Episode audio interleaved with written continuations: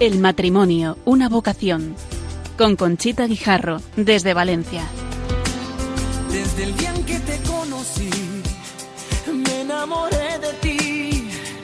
En ti vi todo lo que siempre imaginé. Pronunciaste mi nombre y yo supe por fin que así comenzaría un cuento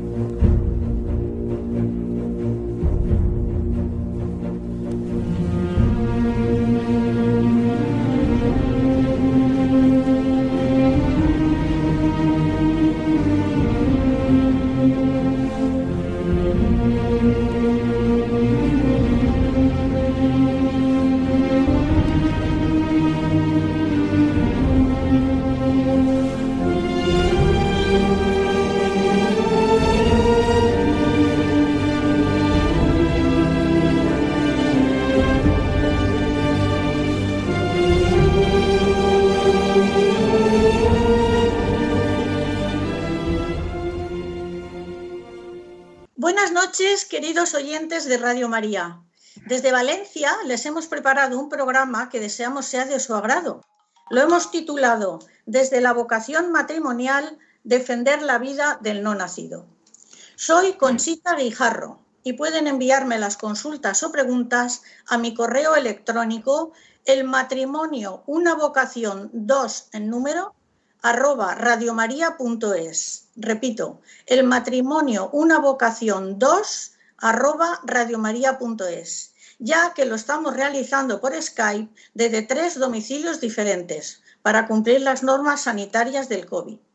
Hoy celebramos la festividad de la Virgen del Pilar, que según una venerable y antiquísima tradición se apareció en carne mortal al apóstol Santiago el Mayor en Zaragoza, acompañada de ángeles que traían una columna o pilar como signo de su presencia. En la aparición la Virgen consoló y confortó al apóstol Santiago, a quien prometió su asistencia materna en la evangelización que estaba llevando a cabo en España. Desde entonces, el pilar es considerado como el símbolo de la firmeza de la fe.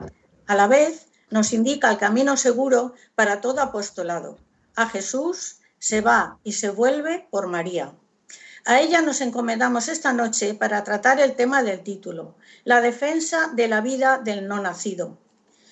Y queremos hacerles partícipes de la campaña que se está celebrando en todo el mundo en 588 ciudades y en España, en Valencia, Madrid y en Puerto de Santa María desde el pasado 23 de septiembre y hasta el 1 de noviembre. Son 40 días en los que se pueden unir jóvenes, mayores, niños, tercera edad, todo, allí pueden ir todos, para rezar por las personas afectadas por el aborto. La campaña se basa en tres pilares fundamentales, oración y ayuno, presencia pacífica delante de un centro abortista y alcance comunitario.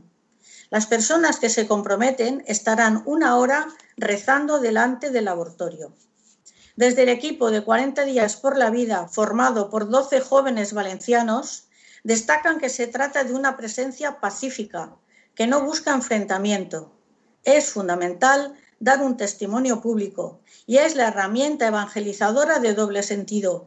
Por un lado, nuestros voluntarios se sensibilizan con la realidad del aborto y a la vez los vecinos sanitarios del aborto y madres ven que rezamos y nos preocupamos por ellos. Empezó esta campaña, como no podía ser de otra manera, con una misa en la Basílica de la Virgen de los Desamparados y la proyección de la película Unplanet, en la que se cuenta la historia verdadera de Abby Johnson, que trabajaba en un centro abortista de Texas y dejó su trabajo al ver lo que hacían con los fetos abortados, y escribió un libro que es el que ha servido para hacer la película. Para contar con detalle esta campaña de 40 días por la vida, estamos en comunicación por Skype con cuatro invitados que les presentaré seguidamente. En primer lugar, don Juan Andrés Talens, presidente de la Comisión Diocesana para la Familia y Defensa de la Vida del Arzobispado de Valencia, profesor de la Universidad Católica, profesor del Pontificio San Juan Pablo II, párroco de San Miguel y San Sebastián y el primer voluntario de Radio María en Valencia y el alma que tenemos que siempre nos apoya en todo. María Vila Gómez, coordinadora de la campaña, tiene 20 años, estudia segundo curso de medicina en la Universidad de Valencia. Tiene una hermana que se llama Marta y que sabemos que nos está escuchando. Participa en EFETA. Buenas noches, María. Buenas noches, muchas gracias, Conchita. María del Mar Solís Castelló, capitana del martes. Luego nos explicará lo que quiere decir eso de ser capitana en la campaña. Tiene 21 años, es estudiante de grado multimedia y artes digitales en la Universidad Católica de Valencia y es la mayor de tres hermanos. Le siguen Miguel y Carlota. Es miembro del movimiento Regnum Christi y participa en EFETA. Buenas noches, María del Mar. Buenas noches, muchísimas gracias.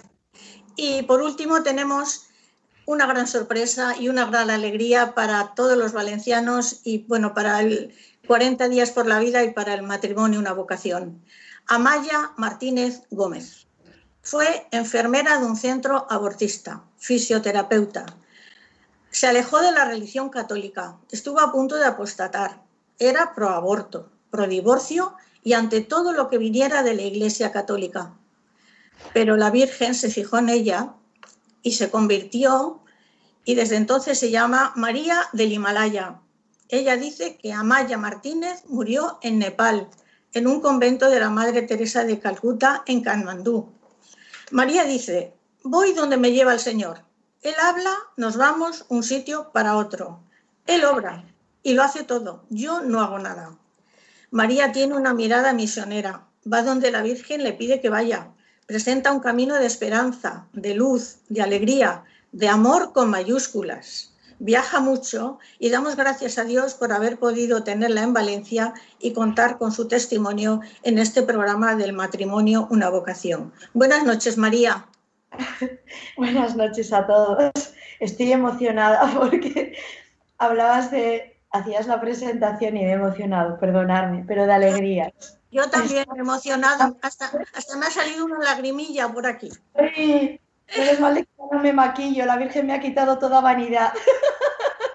y estaba, yo decía, pero madre, ¿qué me pasa? ¿Por qué me estoy emocionando? Estaba volviendo a ver la inmensa bondad de Dios para con esta miserable, ¿no? Y estoy, estoy encantada de estar en Valencia y con vosotros en tu programa, Conchita. Gracias. A ti. Vamos a empezar a preguntar a don Juan Andrés Talers. Don Juan Andrés, ¿está dispuesto ya? Estoy muy dispuesto, querida Conchita. Yo he puesto aquí, antes de la pregunta, que no vamos a hablar de las cifras de abortos en España ni en el mundo, son verdaderamente para hacer pensar a las personas que el aborto se ha convertido en una costumbre, pero por estar legalizado es normal y no es así. Está legalizado, pero es un asesinato dentro del útero materno, consentido por la madre, el padre y el equipo sanitario que lo practica. ¿Cómo hemos podido llegar a esta situación, don Juan Andrés? Bueno, antes alguien dicho que esto es una batalla de Satanás, ¿no? Creo que esta es la clave en último término. ¿eh? Como por eso precisamente eh, que esté aquí María Himalaya, precisamente que esté celebrando 40 días por la, por la vida en Valencia, es un toque de la gracia. Eso es un toque de la gracia, no hay otra, otra clave que pueda explicar, ¿no? Entonces, eh, para mí es muy grande el testimonio que estáis dando todas, que estáis en este programa, porque realmente eh, manifestáis eh, esto, ¿no? Que Dios está actuando, que la historia no es solamente lo que hacemos los hombres, que Dios está muy activo y la Virgen María, no digamos que está campeona. ¿eh? Muy bien. E, es que se ha perdido el sentido moral del valor de la vida desde la concepción, don Juan Andrés. Sí, sí, bueno, eh, es que realmente estamos viendo las consecuencias de lo que se llama, Pío XII lo llamaba así, el sentido técnico de la vida, una, una, una pérdida total de lo que es el carácter sagrado del ser humano. El ser humano y la dignidad sagrada del ser humano hoy en día es sistemáticamente negada de mil formas, ¿eh? no solamente con el aborto, pero efectivamente también con el aborto. Por eso al final aquí estamos en una encrucijada cultural, que es o la cultura del amor, eh, que es la cultura de la familia y de la vida, o eh, entramos en un nihilismo, en un relativismo totalitario que realmente está destrozando muchos corazones. Quizá la clave esté ahí, ¿no? que los corazones, como dice el señor Munilla, ¿no? el corazón no es de quien lo rompe, sino de quien lo repara. Hay muchas heridas, hay muchos corazones rotos en este momento y esto paradójicamente va en favor de Dios, yo creo que sí. Muchas gracias, muy bonito lo que nos ha dicho. María, María del Himalaya, ¿qué les dirías a las mujeres que nos estén escuchando y que estén pensando en abortar? O, esas, o esas madres que tienen una hija que están pensando en abortar, ¿qué les dirías tú?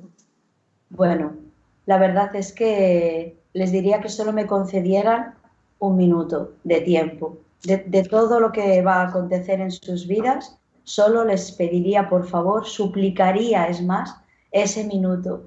Haría lo que hiciera falta para que me concedieran ese minuto. ¿Qué les diría en ese minuto? Les explicaría lo que va a suceder una vez de que pasen las puertas de la muerte, lo que va a acontecer allí adentro y lo que va a suceder con ellas cuando crean que van a salir de allí. Cómo van a entrar y cómo van a salir. Y qué va a quedar en un cubo de aspiradora que después será vertido a un triturador. ¿Qué va a quedar de ese hijo que solamente deseaba que se le concediera la oportunidad de nacer y de vivir? ¿Qué va a quedar para que sea utilizado como compra-venta para hacer cosméticos? ¿Qué va a quedar de ese bebé no nacido que se va a utilizar para hacer vacunas, investigación científica, etcétera, etcétera, etcétera? ¿Qué va a ocurrir con ella? Independientemente de, de que tuviera una creencia o no. Hay algo que independientemente de identificarte con una fe, con un Dios o no, es real y es lo que yo en ese minuto quiero contarles. No se lo diría más que como la mujer que trabajó durante años sentada en la misma silla, al lado de la misma camilla donde ellas se van a tumbar, le van a contar lo mismo que yo contaba, van a tratarlas de la misma manera en que en ese quirófano de muerte se trataba a cada una de las mujeres que por allí pasaron. ¿Qué va a suceder con ella, con su vida, con su historia? ¿Qué síntomas va a tener posteriores? ¿Qué va a pasar de ese día en adelante con su vida?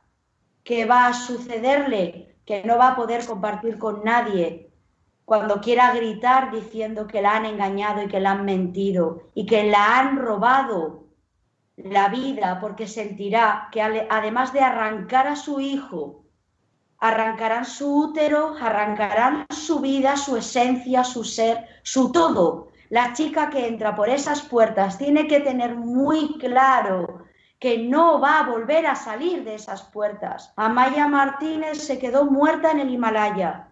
Cada chica que entra en esos quirófanos muere allí en esos quirófanos muere junto a su hijo. No saldrá nunca más siendo esa chica. Todo por lo que el miedo la ha inducido a entrar en esos quirófanos, le tendré que decir que cuando salga se cumplirá. El novio que le ha dicho que si no aborta la deja, saldrá y la acabará dejando. Es más, en un, tanto por ciento elevadísimo, son ellas las que acaban dejando a ese novio cuando han sido inducidos, inducidas a abortar, a asesinar a sus hijos por sus padres, la relación se resquebraja de tal manera que no se pueden volver a mirar nunca más a la cara, porque hay, no hay perdón, solo hay rabia, ira, odio. La hija recriminará a la madre, ¿por qué me dejaste hacer esto? ¿Por qué? Y la madre no soportará ver a la hija porque se preguntará, ¿por qué maté a mi hija? se deja de sonreír, se deja de respirar, se deja de vivir. Los efectos son terribles. Todas las mujeres que como yo gritamos en la calle, yo gritaba ese mismo cuento, esa misma mentira que repetida, repetida tantas veces nos hemos creído. Cuando se sale de ese abortorio, ya no estaremos ninguna, ya nada nos interesará, porque ya hemos obtenido de ti lo que queríamos, porque eres una cosa, una basura.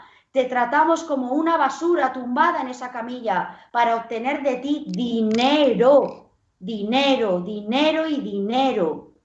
Eso, ¿cómo vamos a extraer a tu bebé?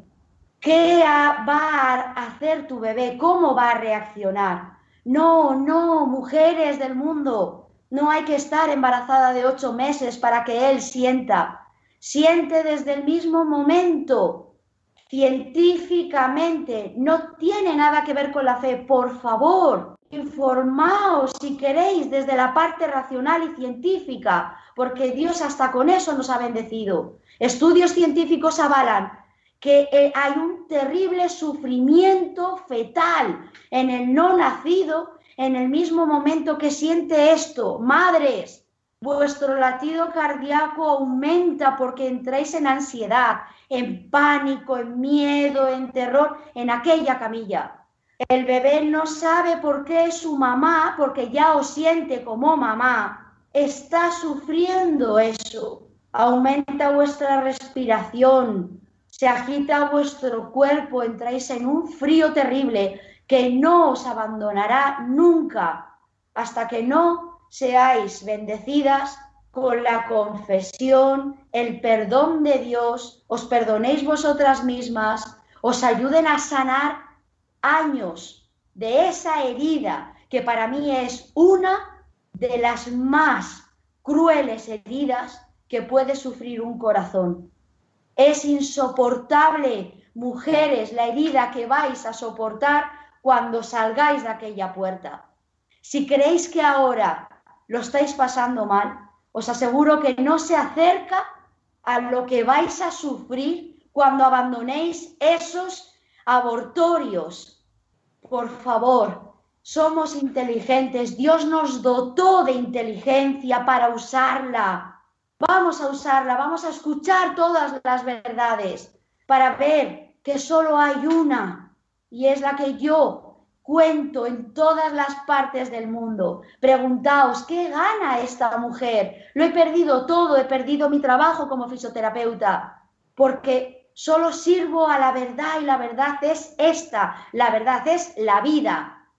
Solo cuando respetamos la vida, nos estamos respetando a nosotras mujeres. Ahí está nuestra verdadera libertad. Nos la han robado, hemos claudicado, somos esclavas. Sí, tenemos mucho dolor las mujeres. Sí es verdad, muchas heridas desde el seno materno de nuestra propia concepción por nuestras madres. Hombres que quizás no nos han tratado de manera mejor porque tampoco sabían tratarnos mejor, porque el amor ha muerto en este mundo. Lo hemos asesinado, pero la solución no es asesinar a nuestros hijos. Hay miles de mujeres ahora luchando por los derechos de los animales. ¿Y qué pasa con los derechos de nuestros no nacidos? ¿Qué pasa con los derechos de nuestras entrañas, de nuestros hijos? ¿Qué hembra animal mata a su hijo, a su cachorro, a su cría? Decidme si dan la vida por sus crías y nosotros los asesinamos. María. Esto contaría y más cosas. y la abrazaría y sobre todo la diría, estoy aquí, pero es que hay más gente que quiere cuidarte, que te va a ayudar en tu decisión, que no te va a faltar de nada. ¿Por qué?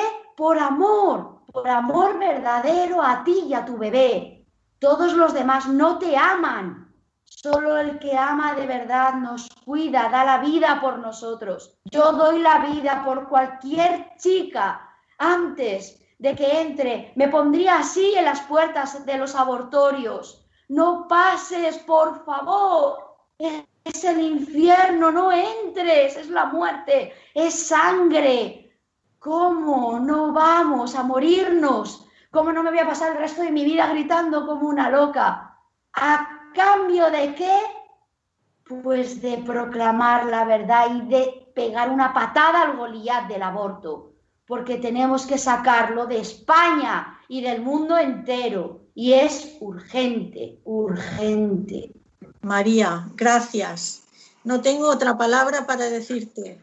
Te puedo decir que me has llegado al, corazón y espero que a los oyentes también y a los voluntarios de 40 días por la vida les estás dando una idea y les estás dando más valor para hacer lo que están haciendo.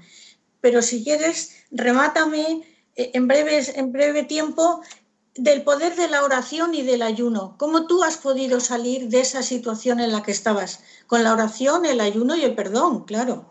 Claro, la verdad es que todo pasa por el perdón. Hasta que no perdonamos, no se rompe la cadena que nos ata y nos esclaviza al odio, al resentimiento, a la amargura, a la tristeza.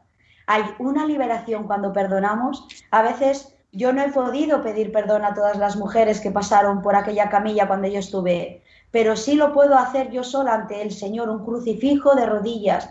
Yo, María, Pido perdón a cada una de las mujeres que allí estuvisteis y yo os perdono también porque vuestra decisión me arrastró a mí a estar sentada allí. Yo, María, perdono y voy mencionando, lo hice en su momento. Es una liberación el perdón. La confesión es necesaria. ¿Y qué sentimos en esa liberación? Pues que hay que orar, porque María no es el resultado de aquel día de Kathmandú, María es el resultado de confiar plenamente en Dios, agarrarse fuerte, fuerte a la mano de la Virgen María, que todos los días es la Virgen del Pilar, si queremos escucharla diciéndonos a nosotros, podemos ser Santiago, no te rindas María, me dice mi madre, yo estoy contigo, no te rindas, digo a, a las chicas y a los chicos de 40 días por la vida. ¿Está difícil? Sí, esa es la batalla. ¿Quién dijo que fuera fácil? ¿Es imposible? No, es posible porque Dios lo quiere. La Virgen nos vuelve a decir eso. Qué importante es la oración. ¿Dónde escuchamos a Dios? En la oración, en el silencio, cuando nos salimos del mundo, nos recogemos, nos hacemos otra vez, ponemos todas esas heridas que el día de este día, de este mundo, me ha rasgado el mal. Me pongo a la presencia de mi Padre, me vuelvo a sentir, ámame, papá, ámame, me han herido otra vez, sáname, vuelve a darme esa fuerza misma, la que le dabas por tu espíritu a nuestro Señor Jesús. Dámelo a mí, lo quiero. Y entonces esa es la oración, con confianza al Padre. Y vuelves a sonreír y dices, otra vez empezamos.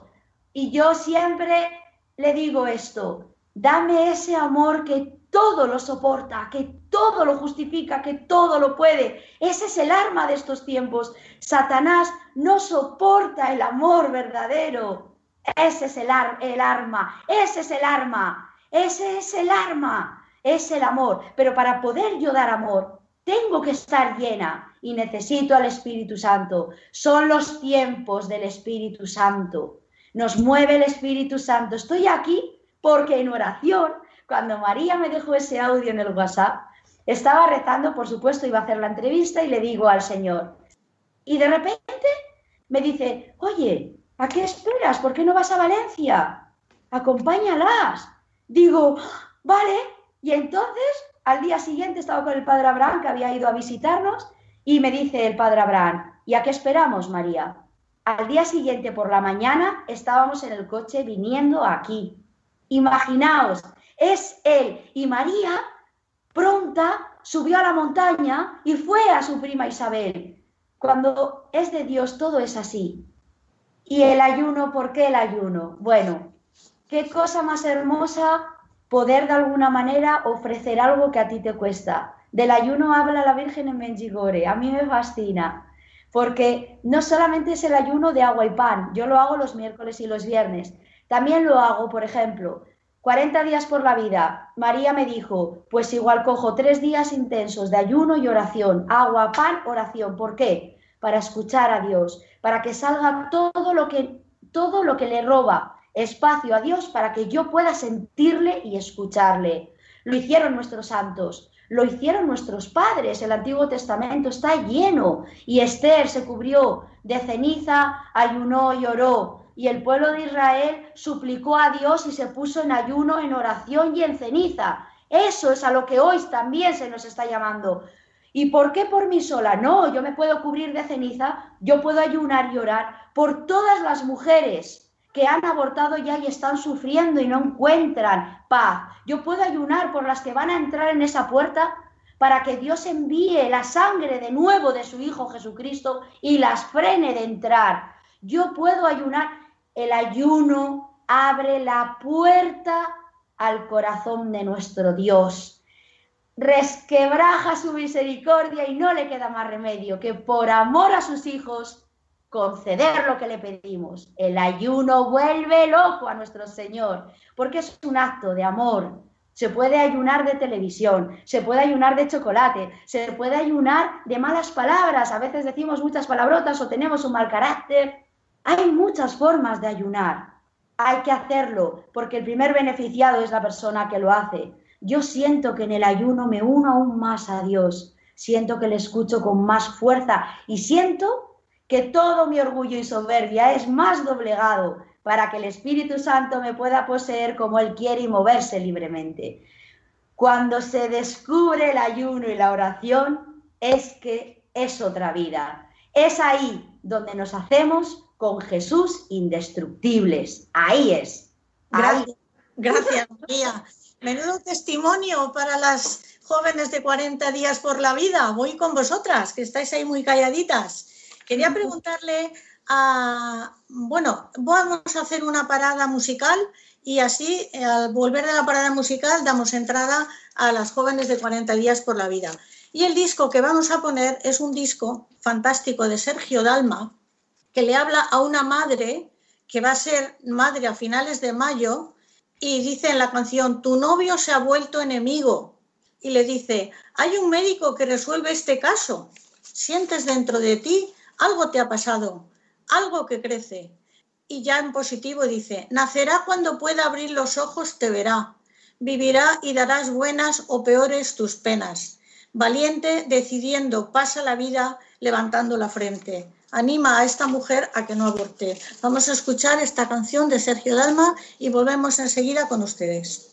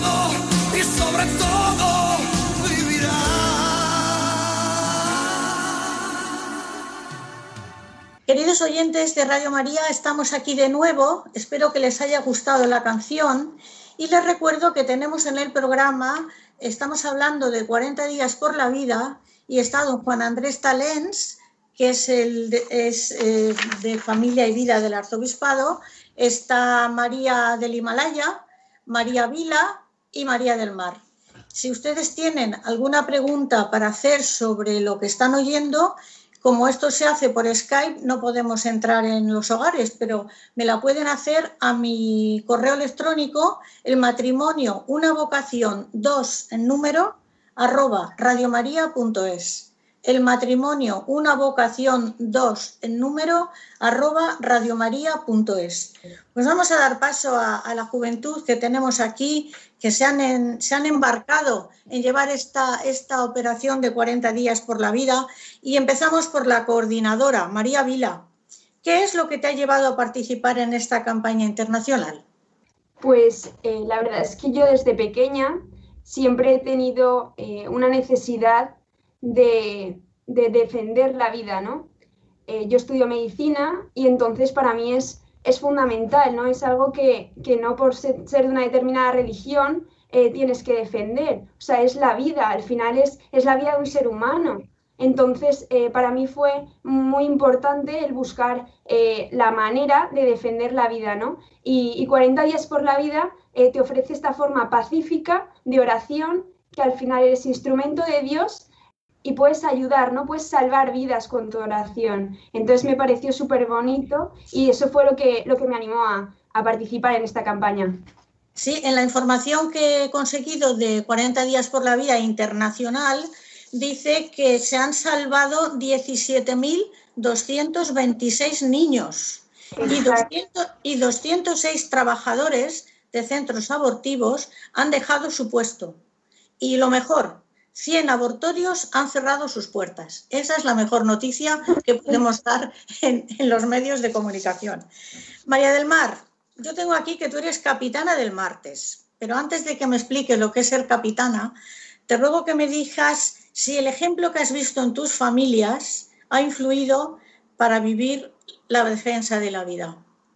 Sí, yo creo que al final, pues también igual que María, desde pequeña ha sido algo que nos han inculcado, ¿no? Eh, el derecho de un niño a nacer y en sí de todo lo que se trata. A pesar de que, bueno, luego uno va creciendo y va informándose, formándose y ya creando su propio punto de vista y a raíz de los valores y, demás, pues va formándose también. Entonces, eh, sí, pero de todas formas, o sea, el pilar de la familia, el hecho de que me acompañen ¿no? en esta decisión, de, que, de ver que están ahí a mi lado, de que compartimos en ese sentido lo mismo, o sea, para mí es fundamental, ya que ellos lo son eh, en mi propia vida fuera de lo que también es esto, pero sí, o sea, es un pilar muy ejemplar y doy muchas gracias también por tenerlos a todos. Y ya no solo mis padres, o sea, también al final forman parte de ello, pues mis primos, mis tíos, que también puedo contar con ellos en cualquier momento.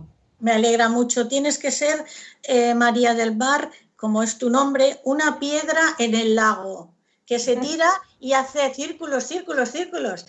Tienes que extenderte a todos para llegar a convencer de la importancia de la vida. Y vuelvo con María. María, mm, yo he dicho en la entrada que 40 días por la vida tiene tres pilares. Dínoslos. Oración y ayuno, vigilia pacífica y alcance comunitario. Explícanos un poquito. Eh, la oración y el ayuno, como ha explicado María, eh, son fundamentales en la campaña. Eh, es muy importante la, la, oración y que esté acompañada de ese ayuno, ¿no? Porque, porque bueno, hay demonios que solo, solo se van con oración y ayuno. Entonces, es súper importante ese pilar, ¿no?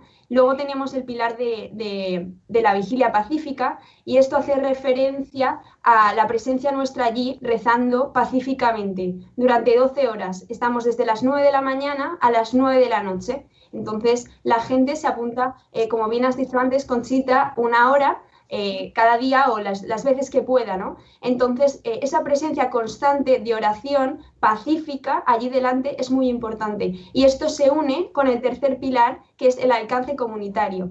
¿A qué hace referencia esto? Esto hace referencia a que nosotros estamos allí y entonces de alguna forma también podemos, eh, o sea, no convencer, sino como dar esta, este llamado, ¿no? Intentar eh, que la gente se plantee la realidad del aborto, ¿no? O sea, eh, lo que supone. Nuestra presencia allí pacífica delante del abortorio eh, es es también importante para la gente que vive alrededor del centro de abortos. Es, evangelizador para incluso nosotros mismos cuando vamos allí a rezar. Es evangelizador para las madres que van, que van a abortar, porque a lo mejor nos ven y dicen, pues a lo mejor no tengo que ir, ¿no? A lo mejor lo estoy haciendo algo mal, a lo mejor estas personas me pueden ayudar, ¿no? Entonces, eh, es muy importante la presencia eh, allí delante. Eh, eh, Abby Johnson, una, directora, bueno, exdirectora de un centro de abortos en Estados Unidos, contaba cómo cuando había gente rezando pacíficamente delante de su abortorio, ella tenía unas estadísticas y tres de cada cuatro mujeres no iban a abortar con esta presencia de la oración pacífica delante del abortorio.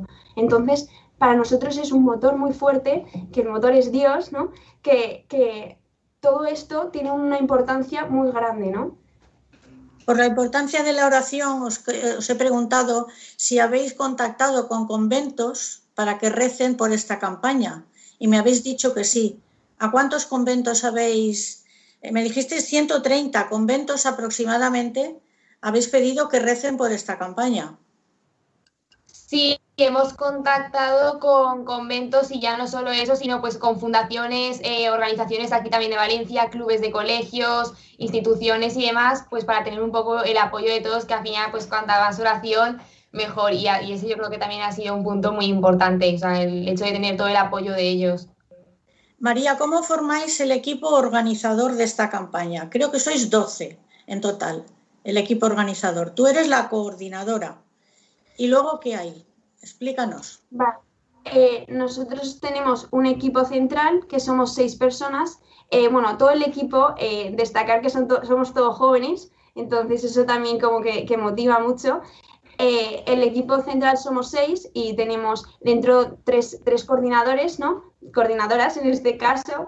Eh, estoy, eh, bueno, está la coordinadora de eventos, ¿vale? Que es Blanca García, la coordinadora de vigilia, que es eh, Lourdes, Lourdes Gómez, y luego tenemos la coordinadora de comunicación y redes sociales, que es Laura Terol, ¿vale? Y después, dentro de, del equipo de, vigilia, ¿vale? Que sería la coordinadora Lourdes Gómez, tenemos a todos los capitanes. Entonces, bueno, si, si te parece, Conchita, ahora más nos explica un poco la función de, de los diferentes capitanes, que hay siete y bueno, ahora lo explica.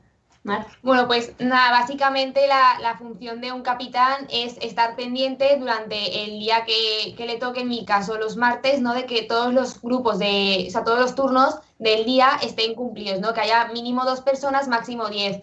Entonces, pues eh, vamos eh, llamando a la gente, enviando mensajes, porque creamos un grupo de WhatsApp el día anterior, pues para ya ir concienciándoles, le mandamos un devocionario y ciertas cosas que, tienen, que han de tener en cuenta, ¿no? Pues en, pues en caso de que pues venga la policía o cualquier cosa que pueda surgir, que sepan dónde acudir y qué hacer. Y pues van mandando fotos. Es una manera de estar un poco al tanto con ellos ante cualquier situación que pueda pasar y, nada, pues básicamente eso, llevar el control de todos los turnos y tratar de que no haya ningún tipo de problema.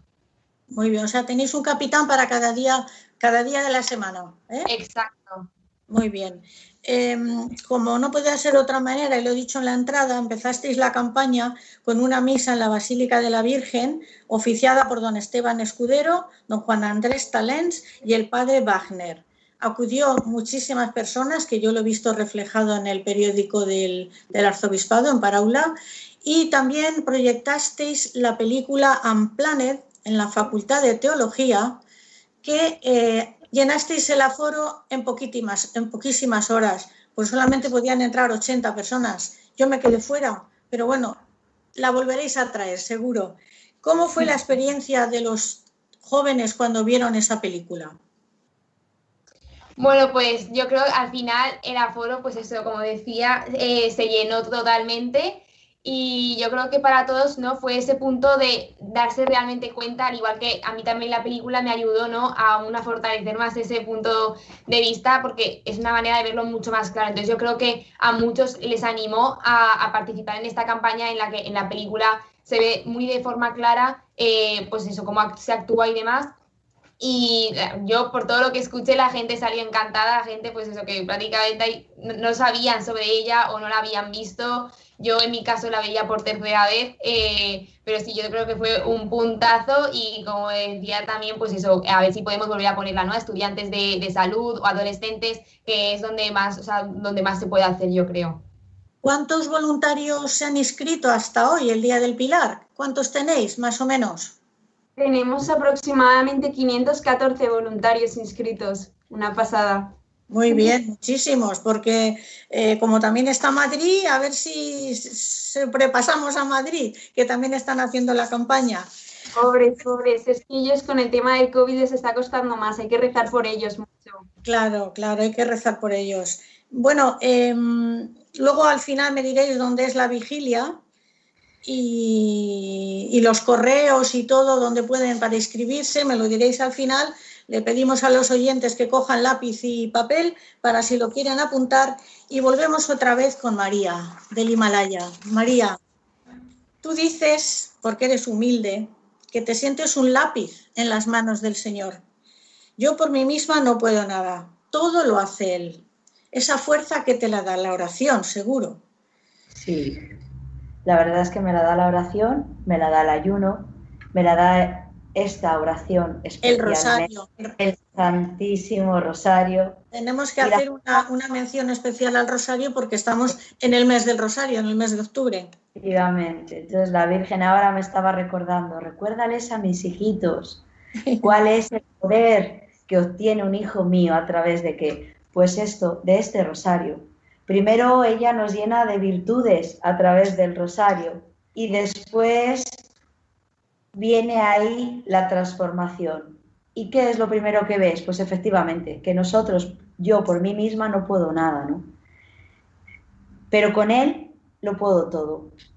Yo sola tendría miedo, pero unida a Él no temo nada.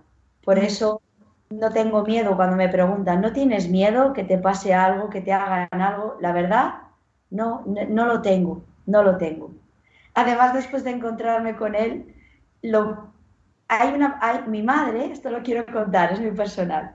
Mi madre, el día antes de que saliera el vídeo por don José Ignacio Munilla, el obispo de San Sebastián, yo tuve que llamar a mi madre y contárselo. No sabía nada, nadie, ¿no? Bueno, me costó tanto. En la oración yo lloraba al Señor y le decía, y él me volvía a decir, ¿no? Es necesario, María. Así que les llamo, imagínate, mi madre eh, esa mañana antes de dar el testimonio, me miró fijamente a los ojos como buena madre y me dice, ¿eres consciente de lo que te puede pasar? Y yo le respondí, ¿qué es lo peor que me puede pasar, ama? Y me dijo, ¿que te mate? ¿Que te suceda algo? Y yo dije, pues gloria a Dios. Pues gloria a Dios, porque entonces me voy a casa. Si eso es lo peor que me puede pasar, gloria a Dios, porque me voy a casa. Sí, es así. Y a partir de ahí, ella me miró y me dijo, estoy tan orgullosa de ti, cuánto te quiero. Recomiendo a, los oyentes que vean este vídeo que está en YouTube, está en las redes, yo lo he visto, y si hoy me ha salido una lagrimilla, aquel día necesité un paquete de pañuelos. María, eres fantástica. Muchísimas gracias. Si nos queda tiempo, aún volveré otra vez contigo. Eh, don Juan Andrés, que lo tenemos ahí muy callado. ¿Cree usted que el traer la campaña 40 días por la vida a Valencia cambiará algunas conciencias? Bueno, bueno, ya las está cambiando, ¿eh? O sea, no es una cosa hipotética, es una cosa real. ¿eh? La mía, por ejemplo, ¿no? porque, yo, la verdad es que eh, soy un poco espectador de esto y estoy sorprendido, muy gratamente sorprendido, de lo que está haciendo el Señor con, con estos jóvenes, sobre todo con estas jóvenes, que son una maravilla, ¿eh? y que la verdad es que eh, yo, desde luego, desde el arzobispado, nunca había planificado algo así, por poca fe, pero, eh, pero sí, efectivamente, es una, es para mí es, es un toque de la gracia, es un, es un paso de Dios, es un aliento de vida, y todos los que vamos ahí a rezar, yo también estoy yendo, no voy mucho, pero voy una hora a la semana, pues ciertamente no volvemos igual que vamos. ¿eh? Se cumple lo del Salmo, ¿no? Al ir van llorando, al ir van cantando, se cumple realmente que el Señor está allí, pero trabajando. Además, ha habido dos, dos anécdotas. Una primera, primer día, la primera que hicieron fue insultarnos. Aún no habíamos empezado a rezar, ya nos insultaron, pero eso es buena señal, ¿no? Eh, yo otras veces he ido, he ido porque eh, aquí en Valencia decía yo que se hace la, la, velada, de los días 25. día 25 de cada mes ya se hace una velada de oración desde hace años. Sí, veladas por la vida, sí. yo alguna vez también voy y tal. Y entonces digo, si no nos insultan, mala señal, nos tiene que insultar a alguien. Y efectivamente se cumplió, ¿eh? porque el demonio también actúa. Y, este último día me quedé muy impresionado porque vi, yo no sé lo que pasó allí, pero yo vi una chica llorando, abrazada a su novio, a su marido, pero llorando los dos a lágrima viva cerca de donde estábamos nosotros. Yo no sé nada más que eso, pero para mí eso fue muy significativo. Muy bien, muy bien.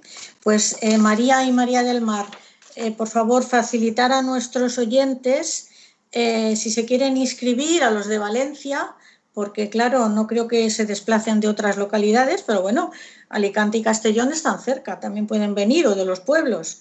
¿Cómo se pueden inscribir y dónde pueden encontrar más información? Bueno, pues hay tres métodos de inscripción. Uno, el más fácil sería mediante el enlace que favorecemos a, a través de un QR pero bueno, esto por aquí es un poco complicado, entonces eh, sería a través del correo inscripción 40 eh, días valencia gmail.com y luego también eh, por la foto que hay, bueno, está lo del QR, pero es que esto por aquí es un poco más, más complicado. Pero bueno, sí, en el correo.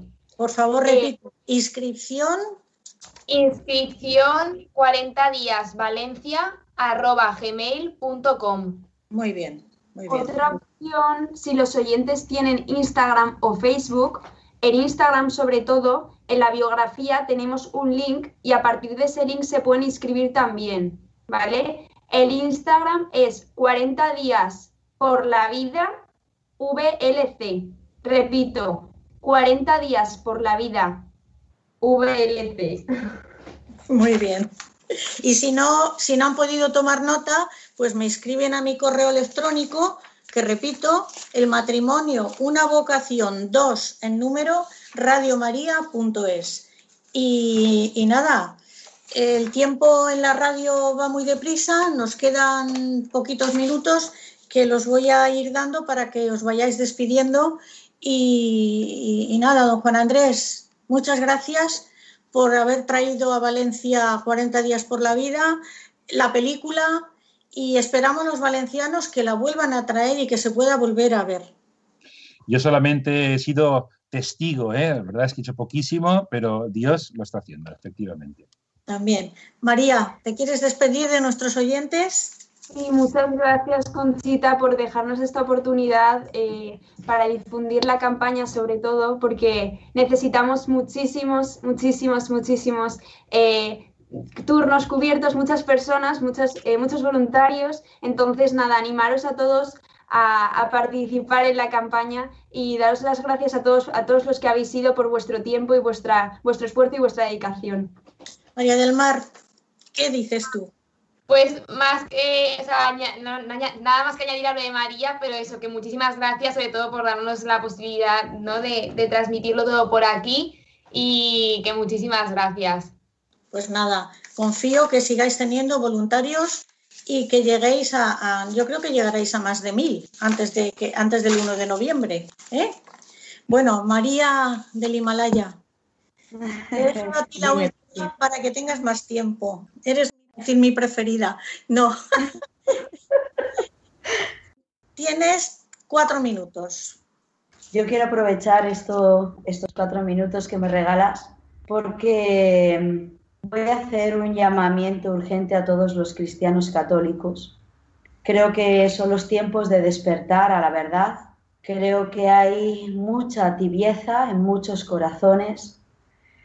Creo que es cierto que que quizás todo el mundo no tiene disposición de poder estar de pie delante de un abortorio rezando el Santo Rosario, pero creo que todo el mundo tiene disposición a orar, a ayunar, a ofrecer pequeños sufrimientos, pequeñas penitencias, mortificaciones, para esta causa.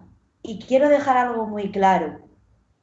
No es causa de 40 días por la vida, no es la causa del padre Juan Andrés, no es la causa tuya, Conchita, no es la causa de María de Himalaya. No, no. Vamos a ver si nos empezamos ya a centrar. La causa es de Dios. La prioridad es de Dios. La ley viene de Dios. No podemos hacernos llamar cristianos católicos si por donde no empezamos es por defender la vida. La vida se defiende cuando estamos en la verdad absoluta, no relativa, absoluta de Dios. Y para eso hay que conocer a Dios. Hermanos, ese es el llamado. Jesús está llamando a todos sus hijos. La Virgen María, la capitana verdadera, nuestra señora, nuestra reina, pero es la capitana la que lleva el estandarte de la Santísima Trinidad, con todos los santos tras ella. Y luego nosotros estamos siendo llamados porque es urgente, urgente a defender la vida. Hay muchos cristianos católicos que me dicen, bueno, es que hay muchas más cosas que defender. No, hermanos, no hay más cosas que defender. La primera prioridad para los obispos, para los cardenales, para los sacerdotes, para los laicos feligreses, creyentes cristianos, es defender el don de la vida. Nos perdemos, Satanás nos ha dispersado, nos distrae con tonterías. El holocausto de este siglo es el asesinato de los no nacidos. Hay sacerdotes que tienen miedo en sus homilías a hablar de esto. Tendremos que rezar por ellos. Nosotros no podemos consentir. El testimonio que la Virgen hoy, hoy, la Virgen del Pilar nos pide es, yo estoy contigo, sal ahí y sé testimonio. Y para ser un testimonio no hay más que hacer presencia de la verdad. Por favor, por favor, nos están llamando desde el cielo a proclamar la verdad. Y la verdad es que el aborto es un asesinato. Gracias. Así es. María, gracias. Ha sido un final precioso. Muchísimas gracias. Como siempre, en, el en mi programa termino con eh, una oración eh, y, y pidiéndole a la Virgen María que se cumpla lo que aquí se ha dicho. Voy a rezar la oración a la Sagrada Familia que nos puso el Papa Francisco en la encíclica Amoris Leticia. Jesús, María y José, en vosotros contemplamos el esplendor del verdadero amor. A vosotros, confiados, nos dirigimos.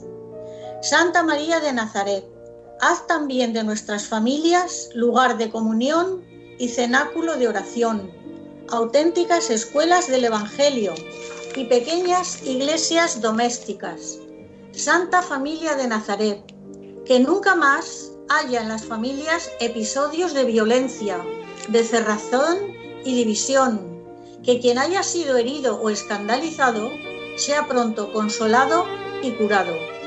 Santa Familia de Nazaret, haz tomar conciencia a todos del carácter sagrado e inviolable de la familia, de su belleza en el proyecto de Dios. Jesús, María y José, escuchad, acoged nuestra súplica. Amén. Pues queridos oyentes, con esta oración les dejo en compañía de los, de los compañeros de informativos y me despido de ustedes hasta dentro de cuatro semanas. Buenas noches y muchas gracias. El matrimonio, una vocación. Con Conchita Guijarro, desde Valencia. Desde el día en que te conocí me enamoré de ti. En ti vi todo lo que siempre imaginé.